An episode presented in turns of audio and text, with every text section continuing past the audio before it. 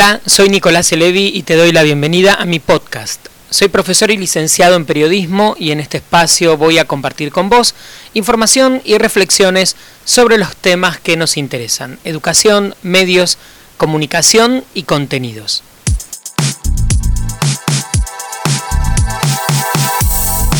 Esta vez te comparto mi primera clase abierta de redacción para no redactores, que está también disponible en mi canal de YouTube se trata de sugerencias y propuestas para que quienes no son redactores profesionales mejoren su escritura cotidiana. Quiero recordarte, como siempre, de qué manera estamos en contacto. Me encontrás en Instagram, en Twitter, en Facebook y en LinkedIn como arroba Nelevi, siempre con Belarga. Y en YouTube mi canal es Nicolás Elevi.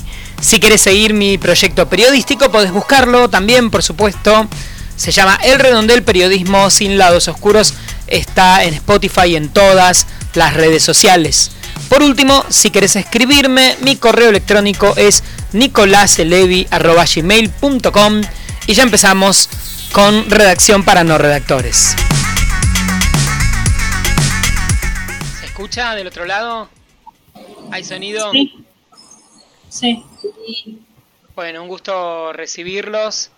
Eh, en esta es mi primera clase abierta al menos, no mi primera clase sin dudas, van 20 años dando clases y llevamos unos buenos meses desde que estamos acá en pandemia en este formato de, clases virtuales, pero tenía ganas hacía rato de construir o de pensar algún formato de lo que ahora comúnmente se llaman webinars eh, o algún tipo de eh, clase abierta y elegí un tema que me parece interesante, pertinente, rápido, un encuentro corto que no, nos va a demandar demasiado tiempo, hablar sobre eh, el universo de la redacción y especialmente el desafío de redactar, redactar cuando uno no es redactor, eh, cuando uno no se dedica fuertemente a la redacción, que es un poco el objetivo de este encuentro. Les quiero dar eh, la bienvenida a todos y agradecerles por por sumarse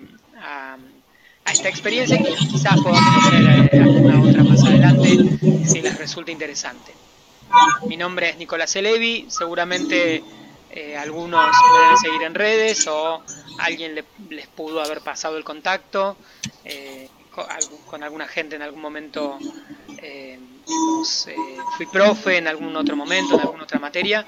Así que bueno, muchas gracias por estar a todos y si les parece, eh, empezó, empezó a desarrollar eh, la idea. Y por supuesto la estructura es una estructura de clase, así que la idea es breve, pero eh, cualquier duda que tengan vamos tratando de responderlas, Yo calculo que quizás convenga silenciar algunos mix, al menos durante una parte para no tener tanto ruido.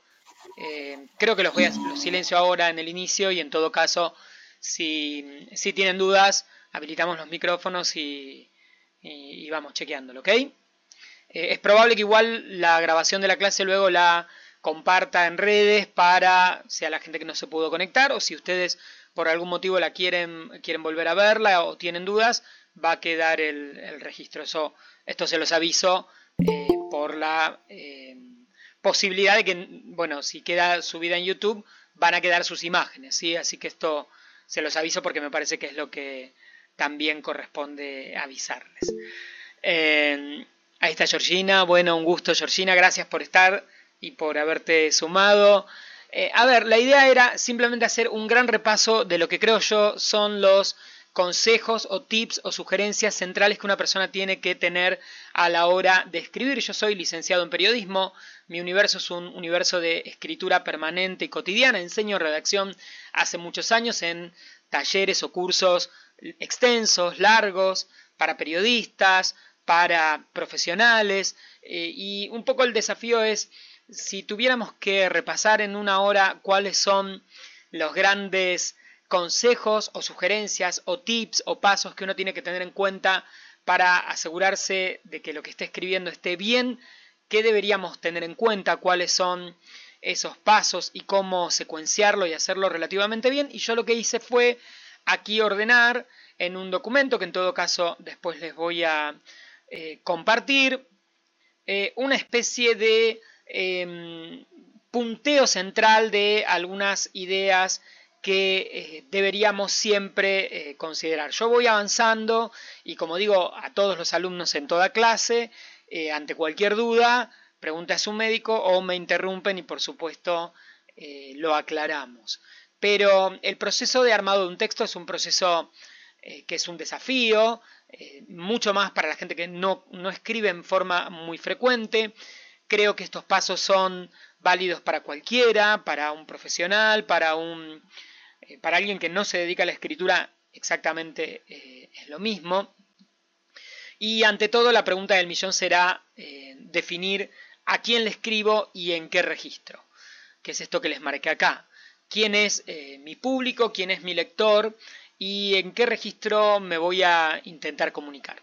Con esto quiero volver al origen de todo hecho comunicativo, toda situación comunicativa. Un texto es algo que construimos para alguien, así que si no tenemos muy en claro quién puede leer este texto que vamos a construir, eh, vamos a, eh, digamos, no vamos a poder ajustarlo específicamente a las necesidades de ese público que está del otro lado.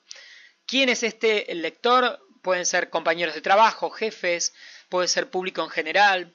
Más sepamos del lector, sin dudas, más vamos a poder asegurar eh, llegar de manera exitosa con nuestro mensaje. Y creo que eh, es un muy buen principio pensar en lo que en general en comunicación llamamos acá como target, público objetivo, a quien le escribo, qué edad tiene, qué necesidades, qué espera de mi texto, cuánto conoce del tema del que le estoy hablando, es un público que eh, no, tiene formación, espera mucho o poco. Eh, entonces, ante todo, definir eh, a qué público le voy a escribir y luego un paso siguiente será discutir o pensar el registro. Cuando hablamos de registro en general en comunicación, hablamos del el tipo de mensaje construido. Y esto en cuanto a tono. Y esto va a tener que ver muchas veces con lo que en lo cotidiano nosotros llamamos el grado de formalidad o informalidad. Y este es un tema interesante también para eh, pensar, porque en ciertos contextos sin duda se esperan textos mucho más formales que en otros, y no es lo mismo hablar para... Eh, también sin dudas tiene que ver con el target y con el público, no es lo mismo hablarle a gente muy joven que a gente más grande, aunque por supuesto eh, también depende de los contextos contextos laborales, eh, contextos académicos eh, o en la búsqueda de un trabajo, quizás identificar un registro formal, poder construir este registro con cierto grado de formalidad, será sin dudas muy importante. Yo diría que estas son las dos primeras grandes ideas. Saber, a quién le escribo y del otro lado esa persona cómo espera que yo me comunique, en qué registro, en qué grado de formalidad o de informalidad. Por supuesto, eh, más conozca al público, más conozca al receptor, más sepa de eh, quién está eh, del otro lado, yo más voy a poder ajustar el, mensaje. también puedo saber su origen, si tiene una comunicación neutra, si espera tener una forma de de comunicarnos, si espera que del otro lado el mensaje sea más bien específico, genérico, técnico, eh, si por ejemplo nos estamos comunicando a alguien que vive en otro país y tengo que tener un registro eh, más bien neutro en la comunicación o muy específico, todo esto sin dudas eh, va a ser importante. Avanzo con algunas otras ideas y como les venía diciendo, por supuesto, ante cualquier duda, me preguntan. El segundo punto, sin dudas, es saber eh, cuál es mi objetivo, qué quiero lograr. Hay en, líneas generales dos grandes objetivos en el universo de los textos que deberíamos tener en cuenta y dos opciones básicas. En general siempre decimos que un mensaje tiene como objetivo informar, explicar, eh, dar características, explicar algo simplemente para que alguien se entere de eso. Nosotros en comunicación hablamos de esos textos como textos del universo informativo. Eh, todo tipo de eh, noticia, todo tipo de texto en el que predomine la intención de explicar o dar características de algo sin que el que lo lea eh, tome algún tipo de postura o alguna o, quede persuadido o quede influido de alguna manera. Son textos en general más bien neutros que van a evitar adjetivos calificativos, van a ser van a buscar transmitir datos precisos y verificables. Por ejemplo, los textos de Wikipedia sin duda son un, gran ejemplo de este tipo de textos informativos. Yo creo que muchas veces la gente cree que hay más textos informativos de los que hay en, la vida, en lo cotidiano, la mayoría de las veces no hay tantos textos informativos. Eh, creo que un informe en una empresa en el que se me piden recabar una serie de datos, sin dudas es un texto informativo. Eh, un texto como una monografía en la universidad es un ejemplo también de texto informativo. Pero la mayoría de los textos estarían dentro del universo de lo que conocemos como textos persuasivos. Ese tipo de mensajes que tienen como objetivo hacer que alguien haga algo, cambie de punto de vista o tome una decisión o em, digamos, eh, se, vea influido por mi texto. Acá entran, por supuesto, las notas de opinión, los artículos periodísticos, las tesis de grado en la universidad y también vamos a incluir dentro de este universo de los textos eh, persuasivos, los textos que tienen mucha opinión, mucha carga de valor, cualquier texto en el que opinemos sobre cualquier cosa o en el que pidamos cualquier cosa. Entonces, las cartas, los correos electrónicos, cualquier comunicación en la que esperamos que alguien haga algo, es un mensaje que intenta que el otro haga algo con lo que yo le digo y tome una decisión. Así que cuando pasamos en limpio en lo cotidiano, la mayor parte de los mensajes que construimos podríamos ubicarlos dentro de este eh, universo. Son textos que tienen el objetivo de que el receptor haga algo, tome una decisión, cambie una postura, me responda, eh, compre un producto, me elija. Tratamos de que alguien haga algo del otro lado. En estos textos en general hay mucha más opinión, hay pedidos, le decimos a la, incluimos a la otra persona, le decimos eh, te invito, por ejemplo, una invitación, le solicito por favor, espero su eh, mail, espero que me responda a la brevedad. ¿Sí? Cada vez que nos comunicamos con alguien en un mensaje, en un chat, en, en WhatsApp, estamos tratando de que el otro haga algo con lo que yo le estoy diciendo. Es poco probable que yo me esté limitando o tenga como objetivo central informar y eh, es muy probable que lo que quiera es que el otro, el que va a leer mi texto, haga algo con eso.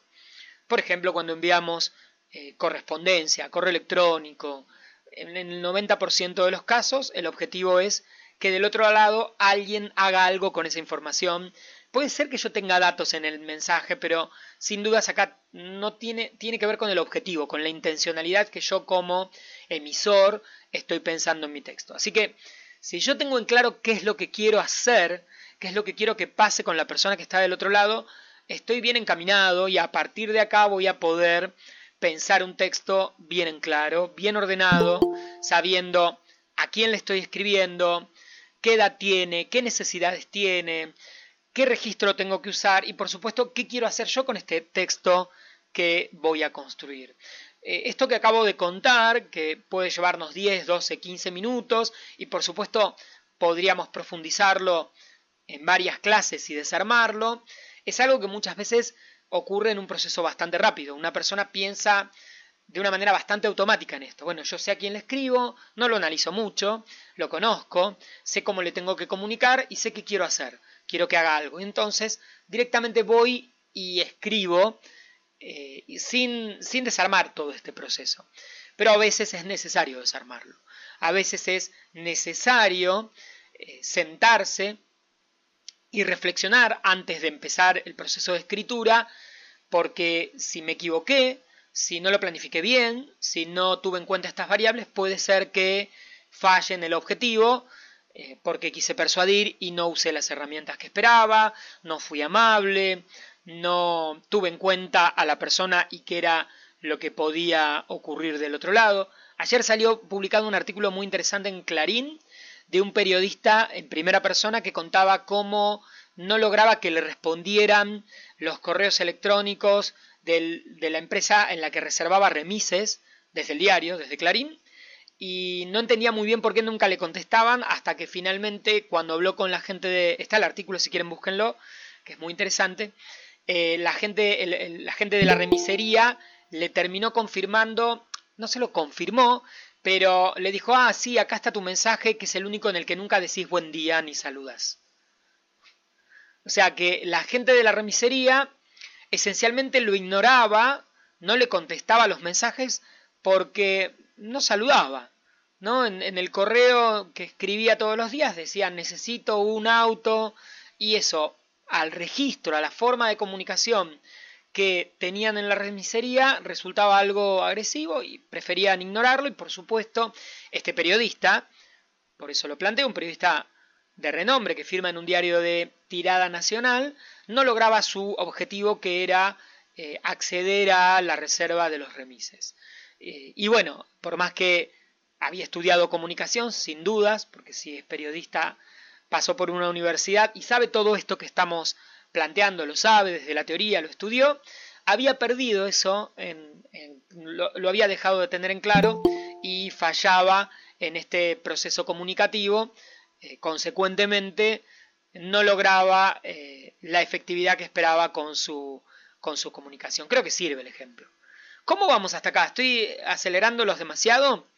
Empecé como muy arriba porque quiero, no quiero llevar, digamos, ocuparles mucho tiempo y ser relativamente concreto. Estoy haciendo como una especie de repaso. Si hay gente que ya tiene formación en el área, en comunicación, en redacción, no estoy dando nada muy novedoso. Tomo un sorbito de jugo. Pero si hay gente que, eh, que era un poco el objetivo, ir hacia eh, eh, una clase introductoria especialmente para la gente que no redacta habitualmente o que no viene del área de comunicación, yo creo que esto se vuelve, eh, desarmar un poco estas ideas, se vuelve bastante, bastante útil. Cualquier cosa, como dije recién, me, interrumpen, me preguntan, y mientras avanzo. Ajá. Tengo gente que está intentando llegar. Ahí estamos dando ok. Muchas gracias a todos, por supuesto, por haberse sumado a este encuentro, a esta clase. Le dicen webinars, pero a mí me gusta más clase abierta. Soy un poco tradicional. Ah, acá creo que hay una idea que me parece que es muy interesante, eh, que me parece que es interesante en comunicación pensarla siempre que escribimos, siempre que hablamos, que es en serio preguntarnos a quién le interesa realmente nuestra opinión. Me parece que es un desafío enorme. A veces estamos todos muy enamorados, las personas, de nuestras propias opiniones y las comunicamos en demasía. Y no sé si a ustedes como lectores, como público, como receptores, eh, como oyentes televidentes, no sé si les pasa a veces esto de eh, sentir que ante la opinión de otro, esta idea de, bueno, pero a mí qué me importa tu opinión. Y me parece que es un tema interesante cuando escribimos. A veces mm, damos em, muchas opiniones y no necesariamente explicamos por qué opinamos lo que opinamos. Esto cada vez que queremos convencer a alguien es un tema central. Si yo quiero convencer a alguien, no alcanza con decirle qué opino yo sobre lo que sea. Si yo quiero convencer a alguien de por qué me tiene que eh, ofrecer un servicio, eh, alcanzarme algo, ayudarme de alguna manera. voy a tener que pensar bastante más que en esto de yo creo que vos deberías o para mí esto es así. Hay que tratar de explicar por qué en todo caso yo creo que lo que debería ocurrir es tal o cual cosa. Eh, es muy común que opinemos demasiado y que creamos que nuestra opinión es muy sagrada y muy importante los que trabajamos en comunicación todo el tiempo, esto suele ocurrir. ¿no? Notamos esto de la opinión no sostenida o no fundamentada. Y esto sobre todo cuando tratamos de que alguien haga algo y tratamos de lograr a través del texto que del otro lado alguien, eh, bueno, esto que decía, ¿no? Nos reserve un remis, nos envíe, nos conteste un mensaje, nos dé una mano, considere tal o cual pedido que podamos hacerle. Eh, entonces, siempre tratemos de, además de decir qué queremos, pensar por qué lo queremos y que ese por qué sea lo suficientemente atractivo para el que está del otro lado. O sea, no es solamente le pido por favor que me envíe o, quizás ayude en un correo, por ejemplo, eh, no solo decir necesito que me envíe las expensas, sino por qué necesito. Necesito que me envíe las expensas a la brevedad, al consorcio, eh, porque de esta manera voy a poder pagar en término o porque no tengo forma de acceder eh, al eh, material o porque estoy con problemas de tiempo. Esa justificación facilita que del otro lado ese pedido se considere valioso, se le dé valor. Muchas veces no dimensionamos o no notamos que podemos explicar esos por qué. Por supuesto, tendrá que ver mucho con el contexto, ¿no? Hasta dónde vamos, cuán profundos, ¿sí? Pero siempre pensemos que hay una diferencia entre dar mi opinión sobre algo y poder sostener eh, o justificar mi opinión. Y si lo podemos hacer, muchas veces va a enriquecer nuestro planteo o nuestra idea. Y ahora sí, vamos a tener que pasar al siguiente nivel, que es el nivel de bosquejar ideas de tratar de empezar a armar el texto, a, podríamos decir, cocinarlo. Hay muchos, muchas comparaciones entre la construcción de textos y la cocina, hay autores, libros, siempre escribir se parece tanto a...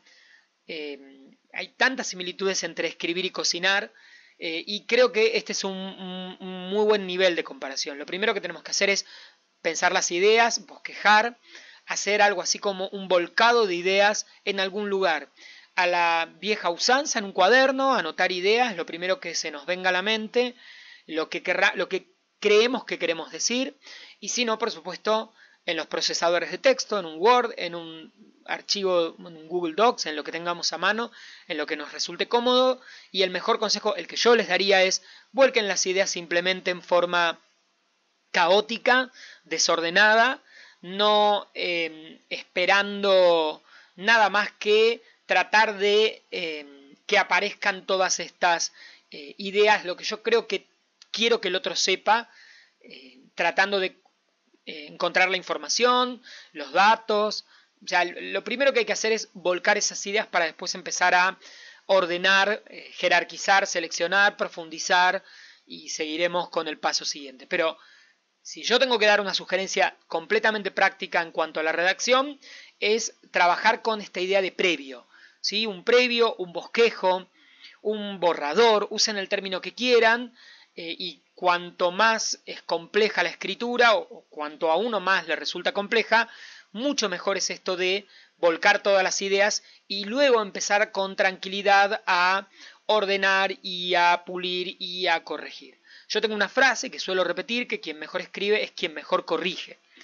La escritura es un proceso en el que lo más importante es corregirse y autocorregirse y acomodar el texto eh, de a poco. Y me parece, insisto, en que una muy buena idea es primero acercarse a un borrador y luego eh, ir avanzando. Hay mucha gente que eh, en general escribe directamente, no sé si alguno de ustedes hace eso, redacta todo su texto y luego cuando pone el punto va y corrige. Eh, hay gente que directamente escribe todo un texto y no lo corrige también, ¿no? Eh, redacta todo el texto, termina de escribir y pone enviar y envía. Eh, me parece que discutir o, discutir el texto, pensar el texto y reflexionarlo es un gran paso. Para hacer esto, sin dudas, hay que tener toda esa información eh, ahí anotada, ahí escrita, ahí volcada, para luego eh, tratar de eh, ordenarlo, jerarquizarlo y estructurarlo. Y ahora vamos a esos pasos. Pero si les tengo que dar un consejo es bosquejen, trabajen con previo, trabajen con borradores. Por supuesto, hoy es súper cómodo con la computadora, pero vuelco ahí mis ideas y luego empiezo a trabajar para mí es el más efectivo y aparte nos permite encontrar nuestra forma de escribir, nuestra manera de ordenar. Ahora voy a eso. ¿Vamos bien? ¿Los estoy aburriendo mucho? Espero que no. Estoy tratando de ir, eh, de ir a, a pasos puntuales, ¿no? De hacer como una especie de paso a paso, step by step, dicen en inglés. Una vez que tengo algunas ideas volcadas, lo que deberíamos tratar es de pensar cuál orden vamos a darle a nuestro texto. Esto tiene que ver con algo que, sin dudas, eh, todo el mundo vio en la escuela cuando ve coherencia y cohesión eh, y habla ahí de el orden de los textos. Los textos tienen que tener algún tipo de orden y hay muchos órdenes posibles. Acá les anoté tres. Lo que conocemos como estructura tripartita, que es una estructura súper común, la de introducción, cuerpo, cierre o introducción, nudo, desenlace. Primero presento un tema, luego lo desarrollo y luego hago un resumen. Es una estructura muy común, muy cómoda, se puede usar incluso para textos muy cortitos. En el primer párrafo digo de qué voy a hablar, luego hago el desarrollo y en el último párrafo hago una especie de resumen que en general utiliza lo que nosotros conocemos como conectores de cierre o conectores de resumen. ¿Se acuerdan de estos conectores como para concluir a modo de cierre, en definitiva? Esto puede eh, usarse en cualquier tipo de texto. Eh, si tiene 3-4 párrafos, tranquilamente, ¿no? En el primer párrafo digo de qué voy a hablar, luego profundizo las ideas y para el último párrafo, en definitiva, para concluir, para finalizar, le solicito tal o cual cosa, o en definitiva, las ventas de la empresa cayeron. Hice una estructura tripartita clásica de tres partes de introducción, cuerpo y cierre, y en el cierre hago un resumen o llego a alguna conclusión o cierro la idea. Vamos bien, es una estructura súper común, eh, es la estructura que muchas veces se utiliza para la redacción de informes, de documentos en empresas, de trabajos académicos en la universidad, trabajos prácticos en la escuela. Es clásica, es buena, es efectiva, es sencilla, vale la pena eh, conocerla y es la más fácil, la más reconocible en casi eh, cualquier formato de redacción. Es muy ordenada, en lo que le permite a la persona eh, cuando lee un texto con esta estructura es que lo más importante se vuelve a decir sobre el final, así que refresca lo, central. y también nos sirve para, ¿se acuerdan cuando en la escuela se, se hablaba de ideas principales y secundarias, retomar lo que es central, ¿no? Porque yo en ese cierre es probable que vuelva sobre lo que a mí me parece central en mi texto, eh, que será un poco la discusión de, eh, a la hora, yo volqué todas las ideas, ¿no? Y eh, redacté ideas sueltas y luego voy a empezar a definir, bueno, de todo esto que es más importante, qué va a ir en el texto, qué no, y en qué orden posible las voy a, las voy a presentar. Así que eh, un gran consejo para no meternos en problemas cuando escribimos es eh, ir por esta estructura de tres partes, de introducción, cuerpo, cierre. Pero hay otras, que se las voy a mostrar, yo anoté algunas acá, por supuesto hay muchas más, algunas son muy específicas, los periodistas, por ejemplo, utilizamos la estructura de pirámide invertida, que es la de la redacción de noticias, muy específica, que es muy poco probable que el común de las personas la usen. Otra estructura que podemos encontrar es la de problema-solución o causa-consecuencia. Esta es una estructura bastante habitual. Yo presento un problema y para eso tengo la solución o explico qué ocurrió y cómo se solucionó o explico qué pasó en una primera instancia y qué pasó luego. En general es una estructura que si uno se fija tiene dos partes. La primera parte es la del problema, la del hecho causante o lo que va a causar, y luego la solución, en el que planteo finalmente cómo se resolvió. ¿sí? Sirve mucho para explicar algo, para explicar procesos, hechos. O sea, yo es probable que tenga una situación complicada o una situación problemática y luego eh, la solución posible o la solución que propongo. Se utiliza también muchísimo este tipo de estructura en eh, formatos eh, empresarios, ¿sí? Eh, ¿Me están viendo a mí o están viendo la presentación ahora? Me perdí un poco. ¿Ven, la presentación? Sí, ¿no? Ahí volví. Sí, estaba viendo la presentación y a ti en otra camarita abajo. Ok, ahí, ahí volví al, al, al primer plano, ok.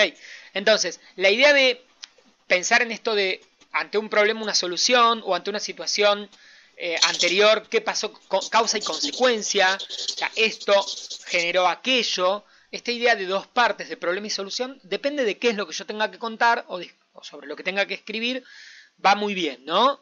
Puede ser que yo esté contando una situación conflictiva o problemática y explico, por ejemplo, le quiero explicar otra vez, vamos al del consorcio, le mandamos un correo electrónico explicándole que tengo una pérdida, este es mi problema, y le planteo cuál sería la solución que yo espero.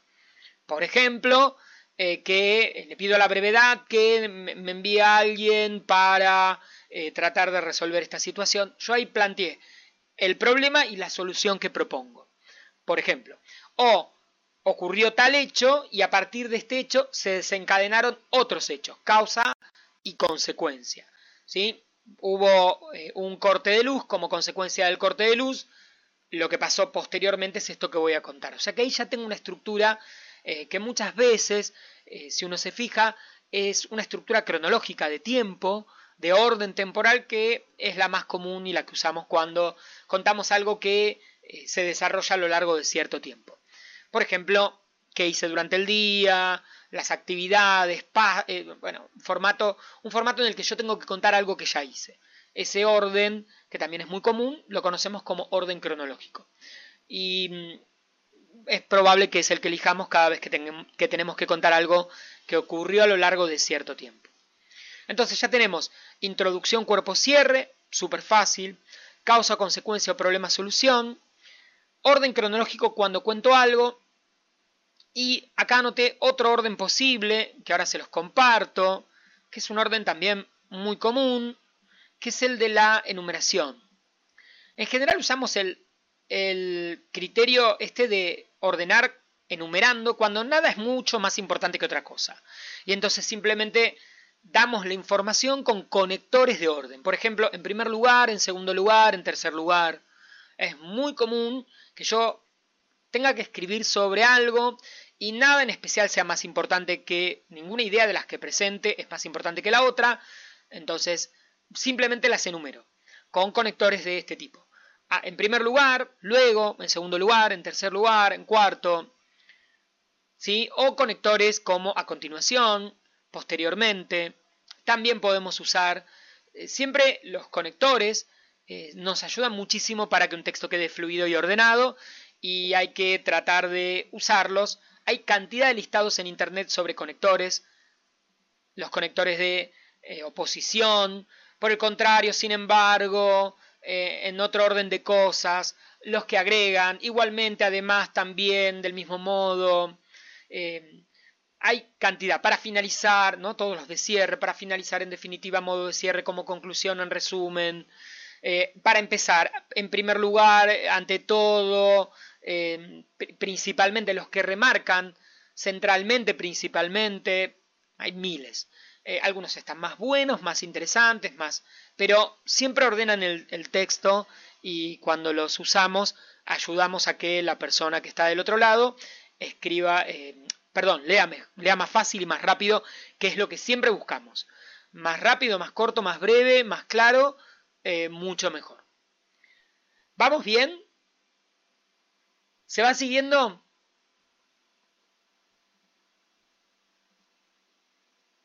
Díganme si más o menos vamos bien, si hay alguna duda, si los estoy enloqueciendo.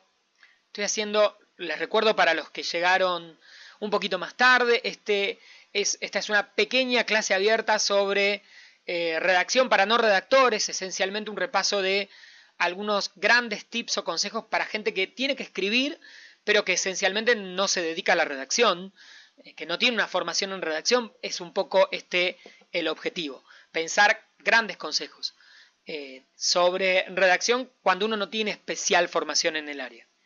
O quizás algunos de estos temas quedaron por ahí perdidos en la escuela primaria, en la secundaria, y a veces es bueno volver a pensarlos o trabajarlos ya cuando estamos un poquito eh, más grandes, ¿no? Hay algunas ideas que quedan por ahí perdidas.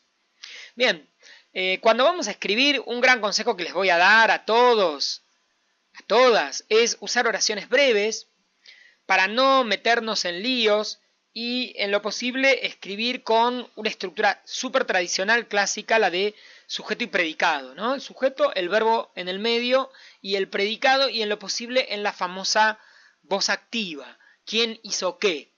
Entonces es mucho más fácil decir, eh, el, el ascensor eh, dejó de funcionar ayer eh, porque pasó tal o cual cosa que eh, alguna estructura, vieron cuando aparece esto del complemento a gente que yo ordeno todo al final y digo, fue, el ascensor fue roto, esas, esas, estructuras verbales fue roto por tal o cual persona.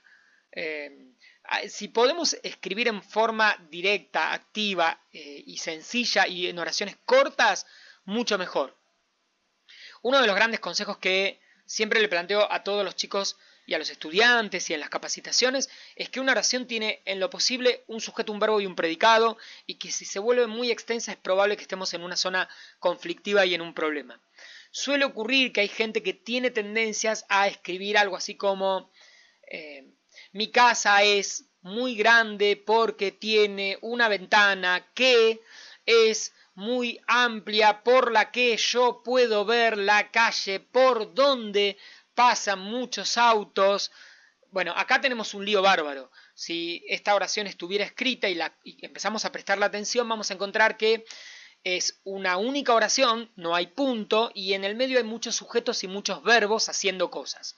Mi casa es muy amplia porque tiene una ventana que da a una calle por la que pasan, o sea, tengo el verbo dar, el verbo, eh, tengo el eh, pasar los autos, o sea, tengo es por la, eh, por la casa, y tengo ventana, tengo calle, tengo... Esto es un caos. Y es uno de los problemas habituales en la escritura, lo que nosotros llamamos el uso exagerado de subordinadas. Que se los anoté por acá abajo. Las subordinadas son en general oraciones que están dentro de una oración y ahora se los muestro. Em, y las subordinadas em, en general empiezan con qué o con cuándo o con dónde. Recuerdo ese día donde, eh, cuando nos vimos por primera vez en la calle que estaba muy cerca de esa estación donde yo, o sea, cada vez que yo eh, en la redacción utilizo un qué, un cuándo, un dónde o un por qué, es probable que esté empezando una oración dentro de otra. Los que odiaban el análisis sintáctico en la escuela, eh, sin dudas trabajaron mucho esto de las subordinadas que se analizaban dentro como otra oración, una oración dentro de otra. Un problema bastante habitual cuando alguien escribe es utilizar estas formas eh, y que en general lo que siempre les recomendamos es que hagan un punto y vuelvan a empezar. Eh, mi casa es muy amplia y luminosa. Punto. Tiene una ventana que da sobre una calle. Punto.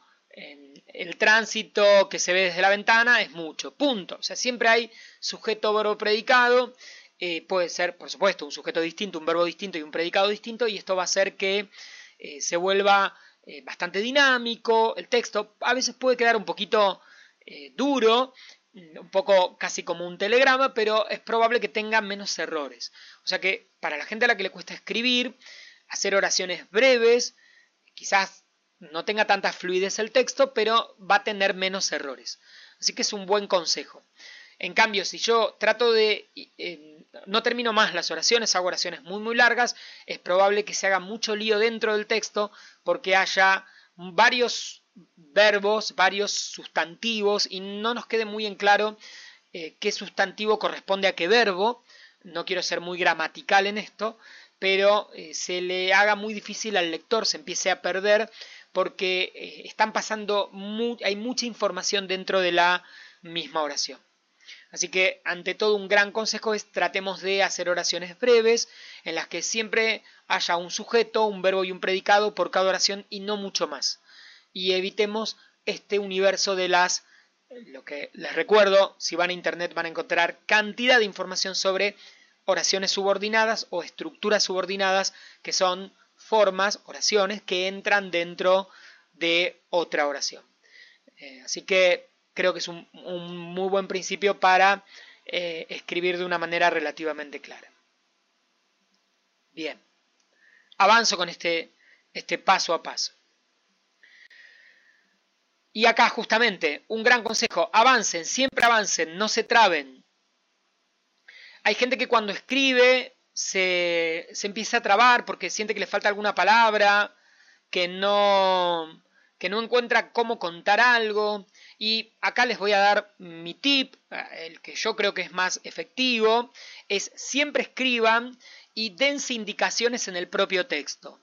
¿Qué significa esto? A medida que van redactando, si tienen dudas con respecto a alguna palabra, por ejemplo, están escribiendo una palabra que ya creen que la escribieron muchas veces, es una palabra repetida, o puede ocurrir que, y esto es algo bastante común, yo esté buscando una palabra y no me venga a la mente, me venga otra que no, yo me doy cuenta en el momento que no es exactamente igual, o que no es la correcta, o que esta ya la usé.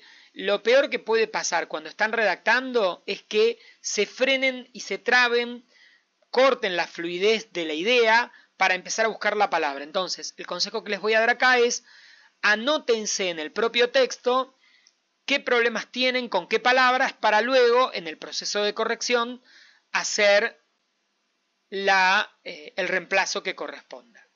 ¿Qué es lo que hago yo? Y esto lo pueden hacer ustedes, o si creen que tienen otra, otra idea, está muy bueno. Bueno, una opción es escribir y cuando notan que esa palabra no estoy muy seguro que sea, o me, tengo dudas, eh, o ya la usé muchas veces y yo me doy cuenta que esta palabra acá quizás no sea la mejor. Eh, una opción es poner algún asterisco detrás, eh, hacerle, no sé, un signo, varias comas, eh, pintarla en negrita, el último carácter, marcarlo varias veces. Entonces, cuando yo vuelva a leer el texto, me voy a encontrar con que me dejé mensajes. Me fui dejando mensajes a mí mismo en el texto. Hay una serie de palabras que tienen algún código que yo voy a entender y que me está diciendo mirá, acá hay algo, yo por algo marqué esta palabra. Fíjate, presta atención. O porque tengo una duda, porque está repetida, y porque en el momento en que estaba escribiendo no se me ocurrió otra, o quizás no sea el mejor verbo, o no sea el mejor sustantivo, no sea la mejor palabra, pero en el momento, en el fragor del escribir no se me ocurrió otra y lo escribí. Estas pequeñas pistas me permiten a mí en el proceso de corrección, ya luego más tranquilo, bueno, ok, a ver, ¿Cuáles son las que repetí mucho? Vamos a cambiarlas. Estas palabras no estoy muy seguro de que sean las correctas. Vamos a ir al diccionario, vamos a chequear. Puedo ir eh, viendo qué pasó eh, con los propios, eh, como las propias pistas que me fui dejando en el texto que me van dando una idea de qué es lo que puedo reemplazar, dónde creo, dónde hay zonas que a mí no me cierran. esto, de hecho, muchas veces cuando yo escribo, a veces hay un párrafo que no me termina de convencer, lo pinto de negro, lo, le pinto de un color, le hago alguna marca y es una manera de avisarme a mí mismo, mm, acá hay algo raro, no me sonó ni cuando lo escribí. O sea, es probable que algo esté mal acá, quizás esto no vaya.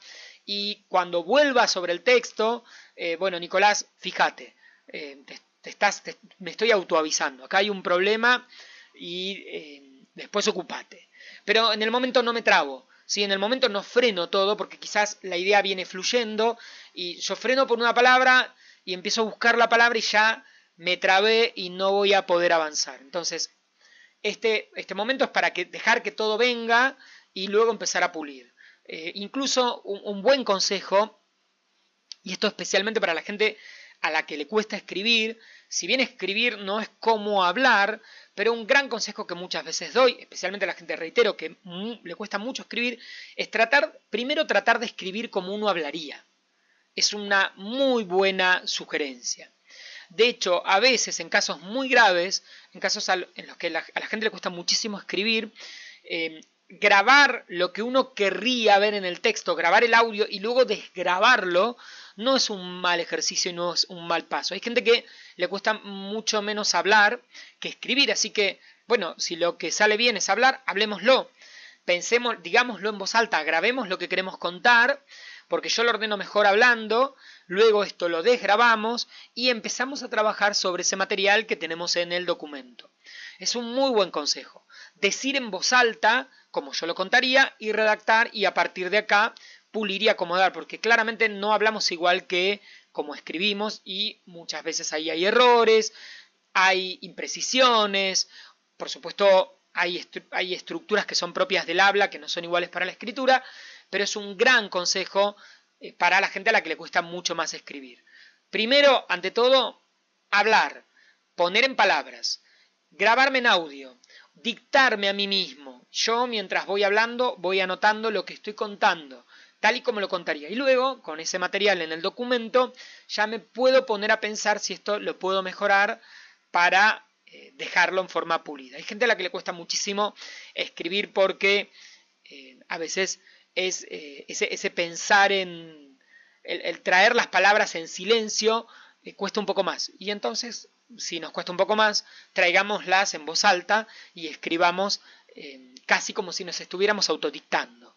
Y en todo caso después nos ocupamos a ver si podemos hacer algunas mejoras. Me parece que este es un gran tip y funciona muy bien sobre todo con la gente que tiene más problemas a la hora de escribir o escribe menos. A veces no es cuestión de problemas o no problemas, sino de que eh, hay personas que escriben muy frecuentemente y entonces están en ritmo y hay gente a la que eh, esto de escribir, bueno, por cuestiones laborales no, ocurre muy seguido, no estamos tan en sintonía con la escritura. Por eso les puse acá que ante palabras repetidas, palabras que no me vienen a la mente, me anoto, me doy indicaciones en mi propio texto y luego me ocupo y luego mejoro. Acá les anoté otro tip que me parece que es central. Fíjense que eh, si en una misma oración tienen más de dos, tres verbos, es probable que haya problemas. Si eh, tienen dos, tres verbos seguidos, es probable que haya alguna forma de contar esto de una forma más sencilla. Me gustaría eh, me gustaría poder llegar a encontrarte. No sé si escucharon eso. Me gustaría poder llegar a encontrarte. Me gustaría poder llegar a encontrarte. ¡Wow! Cuatro verbos, uno detrás del otro. Es mucho. Esto se puede simplificar. Es probable que sea me gustaría encontrarte. Y listo. Eh, poder llegar a... Epa, ¿Qué significa? Y de hecho, casi siempre que usen el verbo poder delante de otra palabra, otro verbo en infinitivo sobra. Me gustaría poder nadar. Mm, me gustaría nadar. Me gustaría poder tomarme vacaciones. Me gustaría tomarme vacaciones. Sí, significa que se sobreentiende que lo que te gustaría es poder hacerlo. Eh, pero bueno, si en algún momento ven que quedan 3, 4 verbos juntos en una oración o cuando están escribiendo, este es un tip muy eh, evidente de que es probable que haya algo muy largo, innecesario y que lo podamos resolver, achicar, reemplazar. Veamos si podemos saltarlo por arriba eh, y salir del problema. Es algo bastante, bastante común. Otro de los grandes consejos que todos los profesores de redacción damos y forman parte de lo que habitualmente conocemos como palabras prohibidas es esta lista, ¿no? Que quizás alguno de ustedes escuchó. Está muy de moda, ahora se usa bastante, pero siempre los profesores de redacción recomendamos no usar. No usar el mismo, la misma, el cual, la cual, los cuales y estas estructuras. En vez de esperé el colectivo, el cual tardó demasiado, esperé el colectivo que tardó demasiado. Es mucho más fluido. La casa era hermosa. La misma tenía dos ventanas. Mm, ese la misma se puede ir va a quedar. La casa era hermosa, tenía dos ventanas. Cada vez que escribimos la misma o el mismo, muchas veces la gente cree que le da formalidad al texto y la verdad sobra. Eh, o podríamos reemplazarlo con un sinónimo o con otra palabra o nada. ¿sí? Un sujeto tácito, ¿se acuerdan? ¿no? La casa eh, tiene eh, el edificio es muy alto. Este está pintado de verde. Mm, ese este, besos. La casa es muy alta o el edificio es muy alto, está pintado de verde, va a quedar muy natural, muy fluido. Y es probable que esas formas de esta, este, sería el este y el esta que llevan tilde adelante, la misma, los mismos, eh, sobren. Eh, las conexiones como el cual, la cual, los cuales, eh, los mismos, eh, los, chicos jugaban en la calle y las mismas, las niñas jugaban en la calle y las mismas se entretenían, mm, y se entretenían. Es muy probable que sobre. Alguien escribió por ahí el antes mencionado y otra estructura que se repite mucho y que conviene no usar es eh, dicho. ¿Sí? Usamos muchas veces dicho por este. Eh, dicha escuela está ubicada, mm, esta escuela, la escuela, dicha, ¿quién la dijo? Dicho es una palabra que refiere a algo que fue dicho, o sea que alguien lo dijo. Y usamos muchas veces dicho por este o ese. Tratemos de no usarlo, mucho mejor este o ese. Entonces dicho, besitos. Lo despedimos y chau dicho. Eh, y chau el mismo, la misma, el cual, la cual. Eh, siempre digo conexiones sencillas, palabras precisas, siempre las palabras tienen que ser las mejores, las más correctas, y las conexiones, las conexiones es esto de el cual, la cual, eh, los cuales, que creemos que le da formalidad, buscar algún formato un poco más cotidiano, más sencillo, y como les dije, la mayoría de las veces es simplemente que. Lo mismo con es mucho mejor porque que dado que o ya que. O sea, si yo puedo usar, no sé, llegué tarde porque no andaba el subte, es mucho mejor que llegué tarde ya que no andaba el subte. O dado que. Siempre es mejor porque que ya que o dado que. No significa que esté prohibido. Es redacción, por suerte. Eh, y no es que esté tampoco especialmente mal, pero lo utilizaríamos eh, como segunda opción. Si ya usé porque, acuérdense, ese porque es todo junto y sin tilde. Si quieren otro día hacemos un encuentro para hablar de los problemas de tildes eh, más habituales. Y uno es ese, ¿no? Las diferencias entre porque, con tilde, sin tilde, todo junto y en qué caso. Bien. Ahí voy, ahí voy, que tengo, tengo un mensaje. Bueno, a ver, acá, eh, cuidar eh, la distribución en párrafos. Es muy importante que hagan párrafos. La gente puede morir intentando leer eh, un texto que no tiene párrafos, que no tiene espacio. Es una cuestión más allá de la redacción y esto que seguramente ustedes recuerdan de la escuela de una idea por oración, una idea por párrafo. A veces es complicado identificar muy bien cuándo se acaba una idea y ante la duda, siempre mi recomendación es igual, si tienen dudas, hagan un párrafo.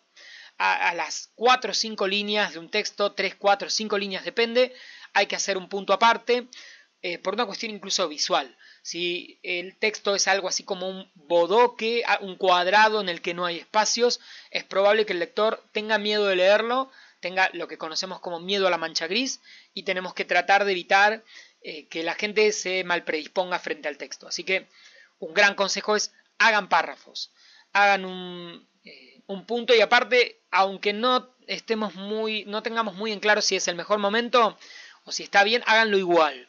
Va a ayudar más que el hecho de no hacerlo. Eh, y piensen en esto, ¿no? Eh, en tratar de tener más o menos párrafos de las mismas extensiones, cuatro o cinco líneas, depende por supuesto el tamaño de la tipografía, dónde están escribiendo, pero va a ayudar muchísimo a que la persona se anime a leer y no sienta que esto va a ser arduo, ¿no? que va a ser difícil sentarme frente al texto y hacer una lectura eh, de todo lo que se escribió. Así que el consejo de usar los, eh, los párrafos es central. Lo del interlineado, que mucha gente a veces, eh, bueno, eso puede ser, no, si, está bien, la tipografía es clara, no, no va a haber tantos problemas. Y bueno, acá se supone que yo ya tengo el texto con algún orden armado, empecé a volcar las ideas, redacté, escribí. Quizás sea un buen momento para hacer una primera corrección de tildes, ortografía. Vamos a decir lo que decimos siempre. No se puede confiar en los correctores ciegamente. Acuérdense que público, publico o público son tres palabras que tienen tres acentuaciones distintas, una con una sin tilde y las otras dos con tildes distintos. Word o los procesadores de texto muchísimas veces no tienen capacidad de reconocer cantidad de palabras que tienen distintas opciones de acentuación o tildes o que pueden escribirse con B larga o B corta y entonces confiamos demasiado en esas liñitas que nos hace el procesador eh, y podemos cometer errores porque el, procesador cuando no identifica no hace nada, cuando no sabe muy bien qué quisimos poner, si estuvo con B larga o tuvo con B corta, o si es una palabra que tiene más de un, de una posible, más de un posible tilde, va a dejar, eh, no nos va a avisar nada, lo va a dejar así y va a decir, bueno, que se arregle el que escribió. Y es en general donde más eh, suele haber problemas, ¿no? Este puede ser con tilde en la E primera, puede ser este con tilde en la E segunda, no tener tilde es probable que el Word o el procesador no haga nada. Ante la duda de palabras que tienen muchas posibilidades, no haga nada. Y lo mismo con la ortografía. Acá no hay ningún secreto más que saberse las reglas, eh, chequear, dudar. Siempre cuando uno escribe, dudar es un muy buen consejo. Revisar, ir al diccionario, abrir el diccionario de la Real Academia, rae.es cuando estoy en la computadora, y poner la palabra, buscarla, a veces creemos, eh, nos da la sensación que muchas veces yo vuelvo acá, les voy a mostrar un ejemplo de algo que siempre me parece muy gracioso cuando en alguna clase corta planteo esta situación, ¿no? Me pasa mucho con la palabra aéreo, que es una palabra esdrújula, pero la mayoría de la gente no se acuerda la división de sílabas y que esto sería así, o línea, me pasa mucho esto de que haya gente que no recuerda específicamente cómo separar en sílabas, qué son los diptongos. Entonces hay una asociación bastante directa entre palabras esdrújulas, palabras largas, y entonces hay muchas palabras cortas que son esdrújulas y quedan sin tilde porque nadie se acuerda de estas, de estas reglas. Y me parece que son, eh, bueno, ni que hablar de eh, temas como allá, allá, allá. Bueno, estos graves problemas. E, a del verbo haber. Temas que sí nos pueden hacer quedar muy mal en un, en un texto. Cuando yo confundo, ¿no? Ha ido. Algo que he visto muchas veces. En vez de un ha ido. No, no identifico de dónde viene la palabra, ¿no? Si el a es de. La, es la preposición o es, es la conjugación del verbo haber. Este tipo de errores, sin duda, son errores eh, muy importantes y eh, creo que eh, no nos queda otra más que si los tenemos y sabemos que los tenemos, hacer un trabajo de corrección. Y acá viene el momento en el que el consejo será dejar reposar el texto, dejarlo, irnos, dejarlo e irnos. Si podemos, irnos media hora, una hora o hasta el otro día. Es como el bollo de la pizza. Preparé la pizza, dejo el bollo, tiene que elevar. Me tengo que distanciar emocionalmente de eso que hice y es probable que cuando vuelva y vuelva a leer, eh, aunque haya pasado media hora, una hora, y mucho más si lo dejé de un día para el otro el texto, si pude, si fue hiper importante, Un trabajo, eh, algo que, que, yo puedo, ¿no? A veces no, estoy escribiendo algo y tengo que enviarlo. Pero a veces ocurre que yo estoy escribiendo algo con otros tiempos, y si fuera así, lo puedo dejar de un día para el otro, cuando vuelva y lo lea voy a decir, yo escribí esto, Qué horrible que suena esto.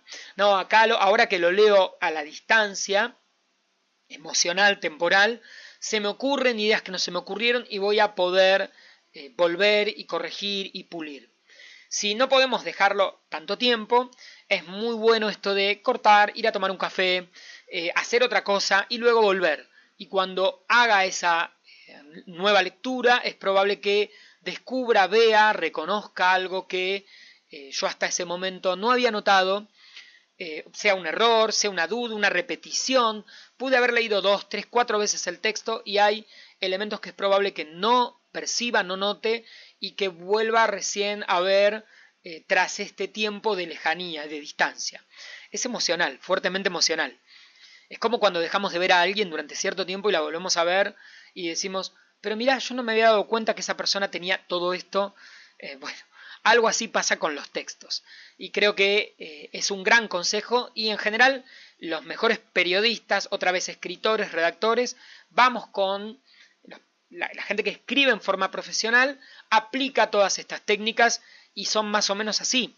¿sí? Eh, un texto breve, un periodista, siempre cuento lo mismo, si acá en la sala hay profesionales del área, alguien que entró un poco a ver por dónde iba esto, Em, siempre em, quienes escriben, un periodista, un relacionistas públicos que hay por acá, gente del área de la comunicación, lo que suelen tardar mucho en, primero se vuelcan las ideas, se hacen estos pasos, se acomoda, se reorganiza el texto, se lo trabaja, se lo escribe, se buscan los sinónimos, los cambios, se lo deja un rato. Y luego volvemos y, quizás un texto bien escrito, de una carilla, 6.000 caracteres, 10.000 caracteres, para un periodista es una jornada entera de redacción Estamos hablando de un profesional, pero igual lleva mucho tiempo la escritura y encontrar la idea que quise decir y la palabra y los conectores y los reemplazos y los sinónimos y que se entienda. Además de todo esto, podemos preguntarle a alguien, bueno, consejos bien prácticos. Leamos el texto en voz alta. Siempre que terminamos de escribir, leamos en voz alta.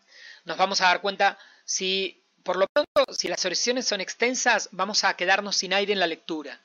Y esto está marcando que es muy largo. O sea, si yo mismo no lo puedo leer o yo mismo no lo entiendo, que soy el que lo escribe. Este fue el tercer encuentro de este podcast. Como siempre te agradezco por estar allí del otro lado. Estamos en contacto. Te mando besos. Nicolás por acá.